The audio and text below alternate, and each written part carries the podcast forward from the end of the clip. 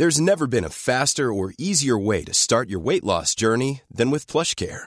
PlushCare accepts most insurance plans and gives you online access to board-certified physicians who can prescribe FDA-approved weight loss medications like Wigovi and Zepbound for those who qualify. Take charge of your health and speak with a board-certified physician about a weight loss plan that's right for you. Get started today at plushcare.com slash weight loss. That's plushcare.com slash weight loss. plushcare.com slash.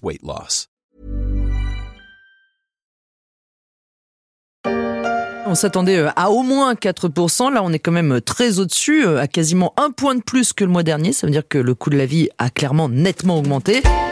4,5% d'inflation en mars en France sur un an, 4,8% en avril selon les chiffres de l'INSEE et en mai, la hausse des prix pourrait encore grignoter un peu plus le pouvoir d'achat des Français. La souris grignotit, pointe son nez grignoté. Je suis Pierrick Fay, vous écoutez La Story, le podcast des échos. Chaque jour, la rédaction se mobilise pour analyser et décrypter l'actualité économique, sociale ou financière. Et aujourd'hui, on va se demander jusqu'où les prix peuvent grimper. Trottine, grignotine, toute joyeuse, grignoteuse. Ça y est, les prix ont officiellement baissé en France. Moins 0,4% en janvier par rapport à l'an dernier. C'est avant tout l'énergie avec moins 7,1% qui tire l'ensemble vers le bas. L'alimentaire reste en très légère hausse. Souvenez-vous, c'était il y a 7 ans. En janvier 2015, les prix à la consommation avaient baissé en France pour la première fois depuis 2009. En 2016, le pays avait aussi connu quelques phases d'inflation négative au point que l'on craignait que la France et l'Europe ne rentrent dans un cycle déflationniste à la japonaise. Mais ça, c'était avant. Depuis quelques mois, les prix se sont réveillés et commencent à peser sur le moral des Français et surtout sur leur compte en banque. Que s'est-il passé pour que les prix s'emballent au point de faire renaître l'hydre inflationniste? L'énergie est-elle la seule responsable et le phénomène est-il durable? C'est à ces questions que l'on va essayer de répondre aujourd'hui dans ce podcast des échos. Bonjour Guillaume de Calignon. Bonjour Pierrick. Vous êtes journaliste aux échos, spécialiste des questions de conjoncture. Début 2021, l'inflation, elle était à zéro en France. La hausse généralisée des prix était de 1,2% en juillet dernier et on frôle aujourd'hui les 5%. Pourquoi ce réveil brutal des prix après des années d'inflation basse? C'est la faute du Covid, ou plutôt c'est la faute de la façon dont les gouvernements occidentaux ont réagi à la crise. Qu'est-ce qu'il s'est passé? Eh bien, mi-mars 2020, quand le coronavirus est apparu en Europe et aux États-Unis, les gouvernements ont confiné la population, qui l'a plutôt bien accepté. Certaines personnes ne pouvaient plus travailler dans les restaurants, le tourisme ou le transport, par exemple, et les États ont décidé d'assurer la viabilité de l'économie en mettant en place des mesures de chômage partiel en Europe et aux États-Unis en envoyant des chèques directement aux familles. Les entreprises aussi ont été aidées. Et tout cela a été rendu possible parce que les banques centrales ont ouvert le robinet. Elles ont racheté toute la dette publique émise par les États pendant la pandémie. Et contrairement à ce qui s'était passé en 2008, quand euh, Lehman Brothers avait fait faillite, bah, l'argent créé par les banques centrales a cette fois-ci été versé aux gens, aux consommateurs qui l'ont ensuite dépensé, pas à des banques qui auraient acheté des actifs financiers. Et donc c'est aussi pour cela que l'inflation augmente. Mais si les gouvernements et les dirigeants n'avaient pas fait cela. Comme les gens ne pouvaient ni travailler ni consommer pendant le Covid, puisque tout était euh, fermé ou presque, la récession aurait été absolument dévastatrice. Là, le pouvoir d'achat a globalement été préservé, il a même monté fortement de l'autre côté de l'Atlantique, mais ce faisant, l'inflation est revenue, parce que quand l'économie a rouvert, eh bien les gens avaient de l'argent qu'ils avaient mis de côté pendant le confinement, puisqu'ils n'avaient pas pu consommer, et tout le monde s'est précipité pour acheter les mêmes produits au même moment dans le monde entier, que ce soit en tout cas aux États-Unis, en Europe et en Asie. Et comme les chaînes de valeur sont désormais mondiales, c'est-à-dire que pour fabriquer un vélo, les pièces peuvent venir de Chine, de République tchèque ou autre, ben, la machine économique mondiale s'est grippée complètement. Les pénuries se sont multipliées, les entreprises ont eu de plus en plus de mal à livrer leurs clients, une demande forte et une offre qui met du temps à redémarrer, ben, vous avez un cocktail qui fait grimper les prix. Et parallèlement, il y a le problème énergétique qui nous explose à la figure aujourd'hui, aggravé par la guerre en Ukraine. La demande de gaz et de pétrole a aussi beaucoup augmenté avec la réouverture des économies post-Covid. Or, les investissements dans les énergies fossiles avaient tendance à chuter ces dernières années pour lutter contre le réchauffement climatique. Là-dessus, cerise sur le gâteau, Poutine attaque l'Ukraine fin février. Les Occidentaux répondent en sanctionnant la Russie, premier fournisseur d'hydrocarbures de l'Union européenne. Les prix du gaz et du pétrole s'envolent parce que tout le monde veut en acheter avant qu'un embargo soit décidé. Et c'est ce qui explique en grande partie l'inflation en Europe aujourd'hui. Nous vivons un nouveau choc pétrolier. Guillaume, on comprend bien que peu de pays échappent à, ces pressions inflationnistes, mais comment est-ce que la France s'en sort par rapport au, reste de l'Europe? Mais Pierrick, nous nous en sortons plutôt pas mal, pour l'instant en tout cas. Au dernier pointage, sur le mois d'avril, sur un an, les prix avaient augmenté de 7,4% euh, dans la zone euro et de 5,4% seulement, j'ai envie de dire, en France. Rendez-vous compte, en Espagne, par exemple, les prix ont grimpé de presque 10% et au Royaume-Uni, l'inflation est aujourd'hui à plus de 9%. L'inflation euh, constatée aujourd'hui en Allemagne, c'est 7,8%. L'inflation constatée en Espagne, c'est autour de 10%. L'inflation constatée aux Pays-Bas, c'est autour de 12%. En France, c'est 4,8%. Et la France, c'est le pays de la zone euro où l'inflation est la plus contenue. Hein. C'est rassuré Gabriel Attal, le porte-parole du gouvernement, le 11 mai, hein, qu'on vient d'entendre. Pour quelle raison? Ça veut dire que les autres pays européens ont pris moins de mesures pour euh, contrer l'inflation? Alors la France est en effet le pays de la zone euro dans lequel les prix ont le moins flambé, avec Malte. C'est principalement dû à deux raisons, deux mesures prises par le précédent gouvernement. D'abord, les prix de l'électricité ont été plafonnés et ceux du gaz ont été gelés. Le prix de l'électricité n'a augmenté que de 4% en février dernier, alors que si le gouvernement avait laissé faire, ils auraient bondi de plus de 40%. Deuxième décision, la ristourne de 18 centimes par litre de carburant. Dans sa dernière étude, l'INSEE estime que sans ces mesures, l'inflation en France atteindrait 7% environ, ce qui serait à peu près la moyenne européenne. Et quand on compte le chèque énergie et le chèque inflation, tous ces dispositifs représentent un coût pour les finances publiques de l'ordre de 25 milliards d'euros. Alors ça ne pourra pas durer indéfiniment, probablement. Tous les pays n'ont pas réagi de la même façon en Europe. Et il faut bien faire attention à la lecture des chiffres de l'inflation, parce qu'ils peuvent être trompeurs. Je vais prendre un exemple. Certains pays ont préféré ne pas subventionner l'achat de carburant ou de ne pas geler le prix du gaz et de l'électricité. Mais souvent, dans ce cas, les États qui ont pris ces décisions versent quand même des indemnisations aux ménages. Donc l'inflation reste élevée facialement dans le pays en question, mais parallèlement, les ménages concernés ont des revenus qui augmentent grâce au versement des indemnités. Donc l'effet sur le niveau de vie des gens peut être le même à la fin que l'on soit français ou alors dans un pays dans lequel le gouvernement a euh, versé des indemnisations. Et il n'est pas certain donc que ce soit le gouvernement français qui en est fait le plus pour limiter les effets de l'inflation sur le pouvoir d'achat des ménages, même si en effet c'est lui qui a euh, le plus lutté contre l'inflation. Ah, c'est pas la première fois que l'inflation atteint des niveaux élevés en, France, hein, mais ça faisait longtemps euh, qu'elle n'avait pas suscité autant de craintes. Alors l'inflation a connu des pics hein, euh, dans les années 70 avec les chocs pétroliers et au début des années 80 avec la politique de, relance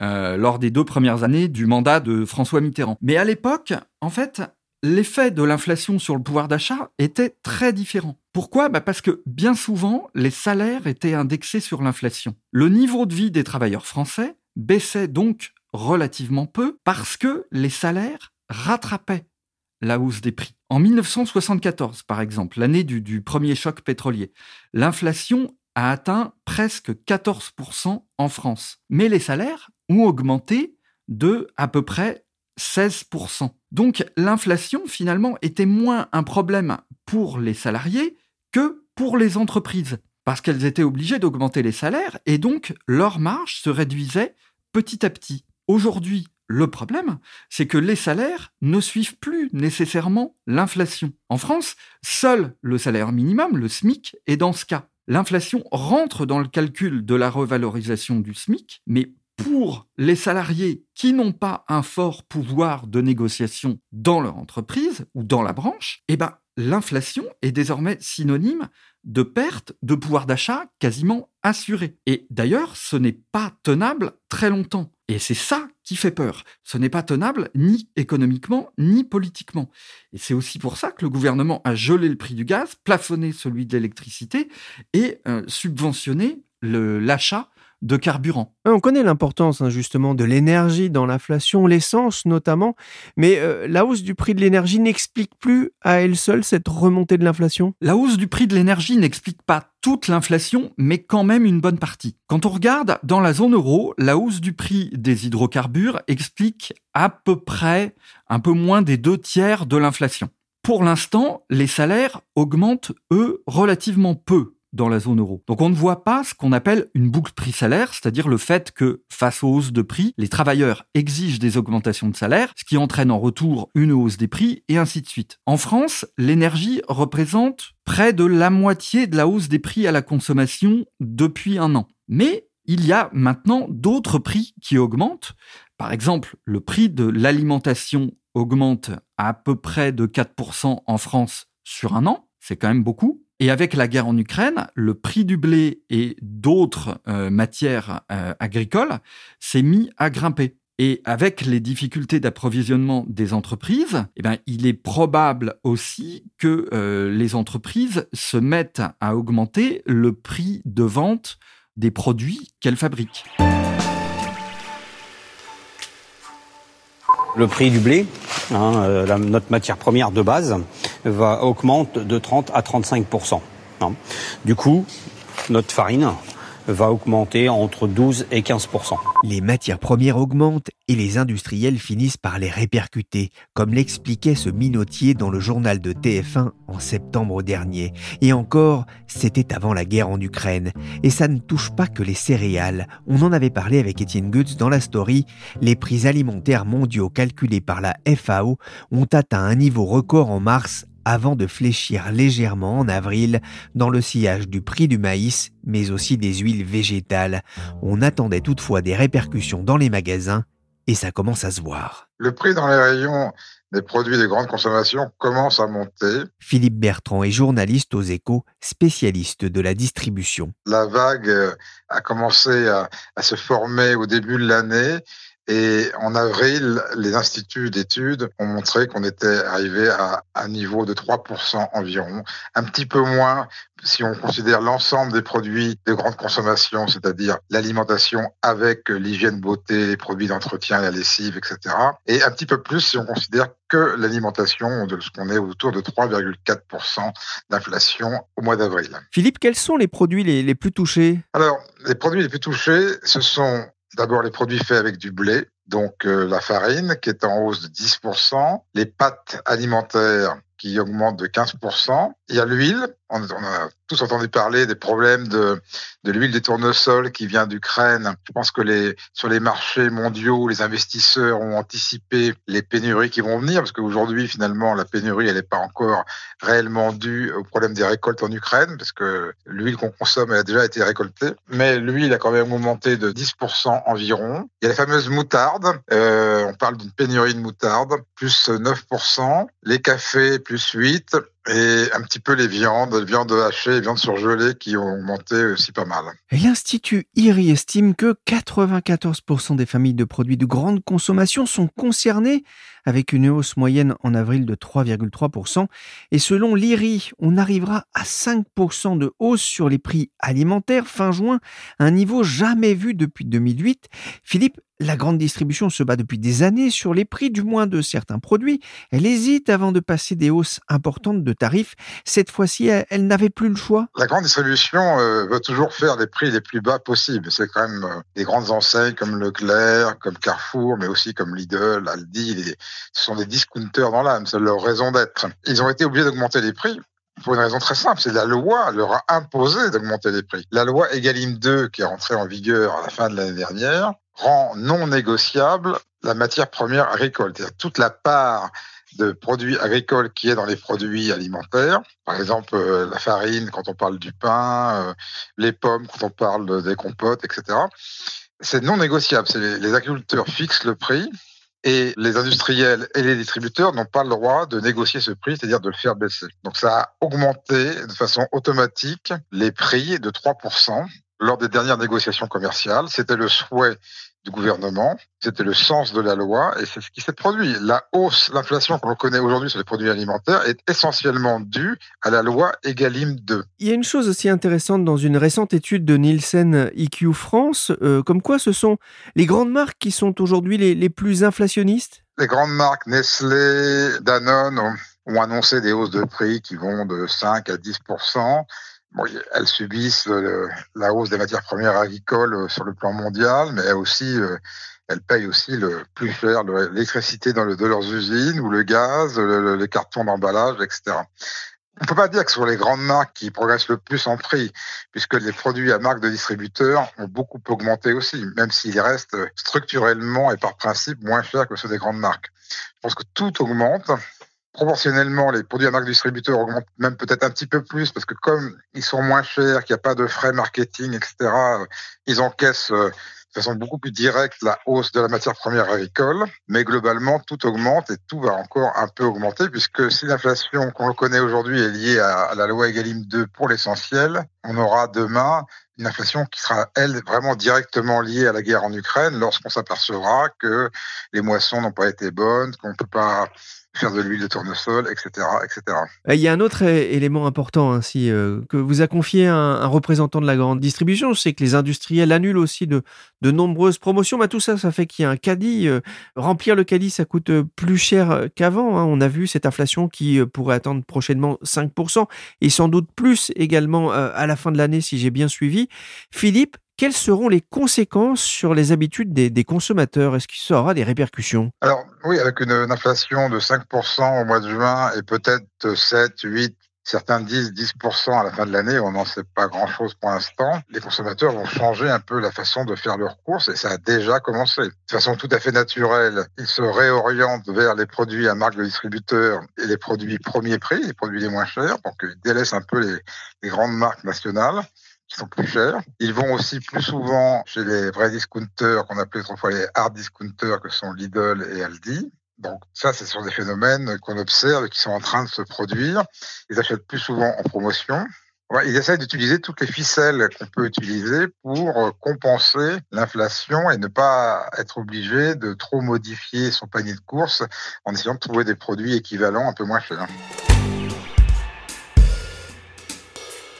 Les arbitrages ont commencé, il y a plusieurs phénomènes. Il y a effectivement l'exemple de l'hygiène, mais il y a aussi celui de la viande et du poisson. La viande, le poisson, les fruits et légumes sont les produits parmi les plus chers dans le panier, et donc on en achète un peu moins souvent. Les arbitrages ont commencé, constatait Dominique Schelcher, le président de Système U, dans une interview le 4 mai dans l'émission C'est à vous. Le matin, dans un entretien aux Parisiens, il avait aussi estimé que l'inflation en France pourrait atteindre 7, 8%, voire 10%. Guillaume de Calignon, est-ce que cette prévision vous semble réaliste? Aujourd'hui, tout est possible. Si un embargo sur le gaz russe était décrété, ou alors si le conflit en Ukraine euh, s'embrasait, alors oui, ben les, les prix flamberaient encore plus, c'est sûr.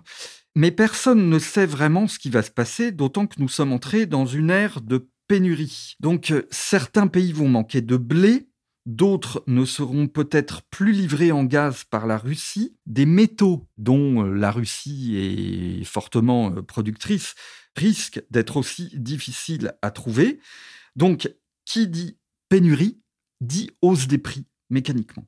Donc, il est possible que les prix grimpent de 7, 8, voire même 10% en France. Mais cela posera évidemment d'énormes problèmes parce que la consommation va baisser, les salaires devront suivre, la compétitivité des entreprises sera mise à mal et la crédibilité de la Banque Centrale Européenne, dont finalement le boulot est d'assurer la stabilité des prix, va se réduire. Donc il me paraît peu probable qu'on en vienne à 10%, mais c'est possible. Ce qui est sûr, c'est que dans les rayons des supermarchés français, le prix de certains produits augmentera, lui, de 10%, voire plus, mais probablement pas le prix de tous les produits qui sont dans euh, les rayons de Système U, comme dit son patron. La croissance, elle est plutôt en train de, ralentir. On a pu le voir avec les chiffres du premier trimestre, et conséquences notamment de la guerre en Ukraine, mais aussi et surtout du net ralentissement chinois, un pays rattrapé aujourd'hui par la pandémie de Covid.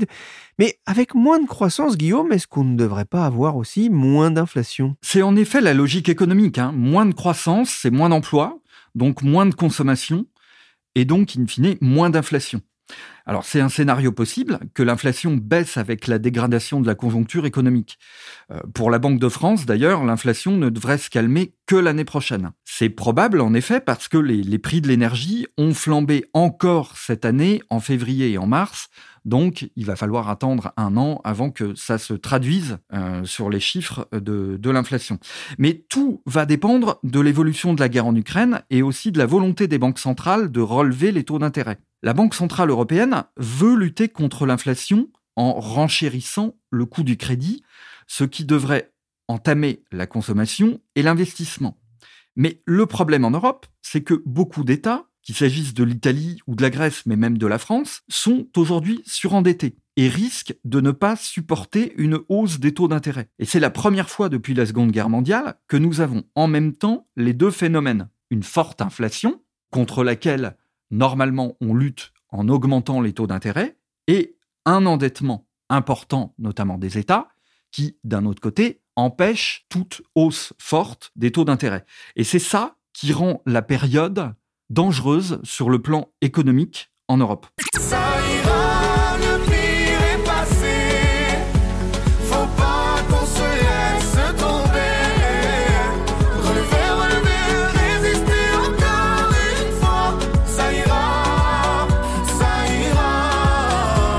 Oui, ça ira ou pas, car le plus dur est devant nous. Déclaration il y a quelques jours de Bruno Le Maire, encore ministre de l'économie et des finances, il était en déplacement à Évreux.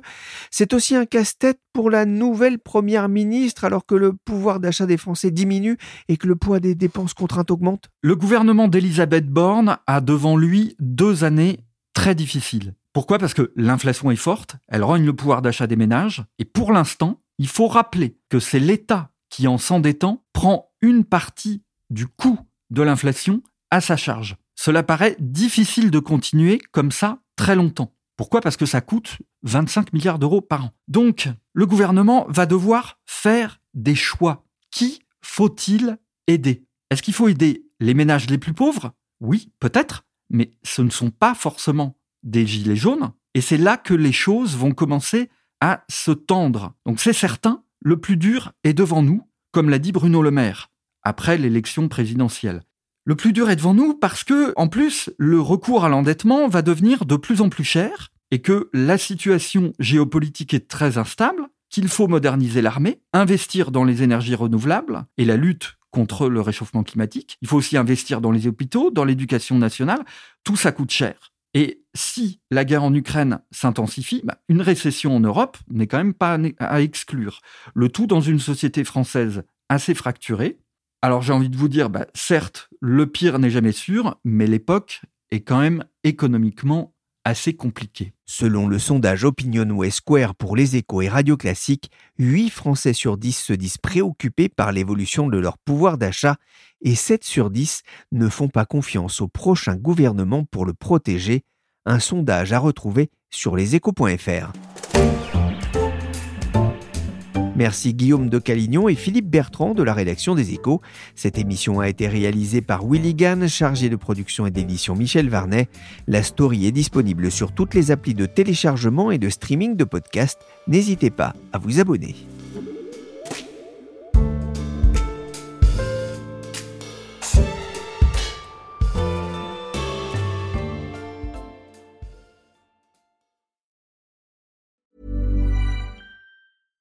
Small details are big surfaces. Tight corners are odd shapes. Flat, rounded, textured, or tall. Whatever your next project, there's a spray paint pattern that's just right. Because Rust new Custom Spray 5 and 1 gives you control with five different spray patterns. So you can tackle nooks, crannies, edges, and curves without worrying about drips, runs, uneven coverage, or anything else. Custom Spray 5 and 1 only from Rust Mom deserves the best, and there's no better place to shop for Mother's Day than Whole Foods Market. They're your destination for unbeatable savings, from premium gifts to show-stopping flowers and irresistible desserts. Start by saving 33% with Prime on all body care and candles. Then get a 15-stem bunch of tulips for just $9.99 each with Prime. Round out Mom's menu with festive rosé, irresistible berry chantilly cake, and more special treats. Come celebrate Mother's Day at Whole Foods Market.